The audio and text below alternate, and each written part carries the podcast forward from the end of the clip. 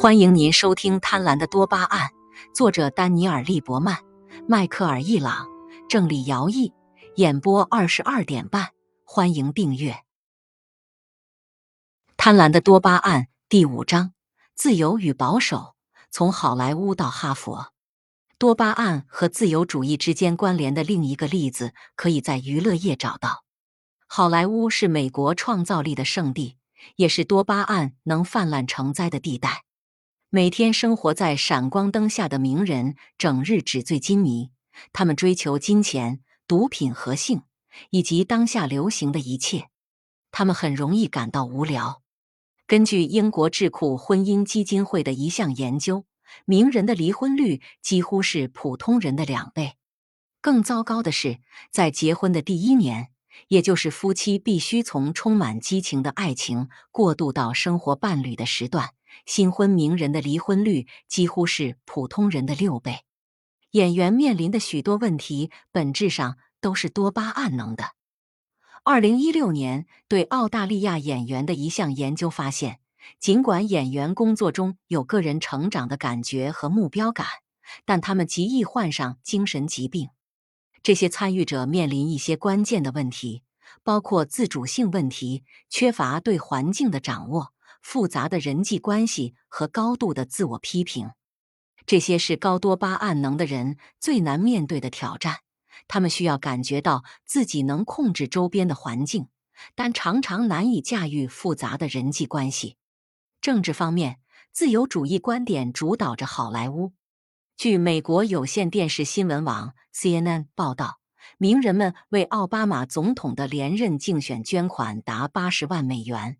而给共和党挑战者米特罗姆尼的捐款仅为七点六万美元。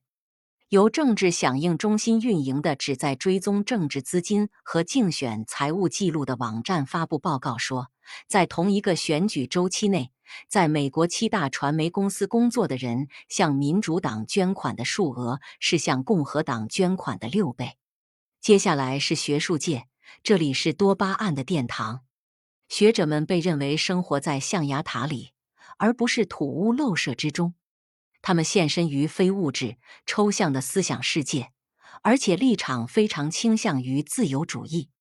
在学术界，你找到共产主义者的可能性都大于保守主义者。《纽约时报》的一篇评论指出，只有百分之二的英语系教授是共和党人。而百分之十八的社会学家则认为自己是马克思主义者。在大学校园里，强制所有人接受自由主义正统思想的情况，比在任何其他环境下都更为普遍。喜剧演员克里斯·洛克告诉《大西洋月刊》的一名记者，他不会在大学校园里表演，因为观众太容易被不符合自由主义意识形态的言论冒犯。杰瑞·宋飞在一次电台采访中也说，有些喜剧演员告诉他不要离大学太近。他被警告说，他们太政治正确了。自由主义者更聪明吗？如果你能在学术界立足，你的智商通常不会低。但高智商是否会延伸到普通的自由主义者，也即更可能拥有高活性多巴胺系统的人身上呢？可能是这样的。心理学家测量智力的一个基本方法，就是测试多巴胺控制回路、操纵抽象想法的能力。为了探讨自由主义者和保守主义者谁的智力高，伦敦政治经济学院的科学家金泽聪对一组高中时曾测试过智商的男女进行了评估。他们将这些分数按政治意识形态平均后，出现了一个明显的趋势。自认为是坚定的自由主义者的成年人的智商测试得分高于自认为自由主义者的成年人，自由主义者的得分高于自称为中间派的人，而自认为中间派的人的得分高于保守主义者，保守主义者的得分又高于自称为坚定的保守主义者的人，总平均分为一百分，其中坚定的自由主义者平均智商为一百零六。而坚定的保守主义者平均智商为九十五。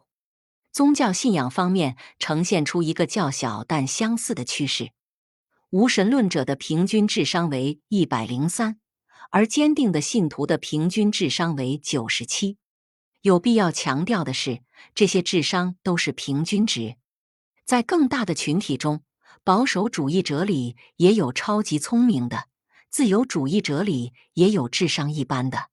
此外，群体间的总体差异很小，正常范围是九十到十万零九千一百一十以上为高智商，一百四十以上则为天才。心理灵活性。即一个人针对环境变化而改变行为的能力，也是衡量智力的一个因素。为了评估心理灵活性，纽约大学的研究者们做了一个实验。他们要求被试者在看到字母 W 时按下按钮，当他们看到字母 M 时，则不要按下。被试者必须快速思考，当字母显示出来时，他们只有半秒钟的时间来决定是否按下按钮。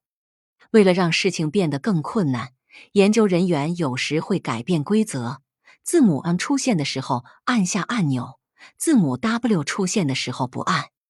保守党人完成这项任务比自由党人更困难，特别是当研究人员先给一系列按下按钮的命令，之后再给不要按按钮的命令的时候。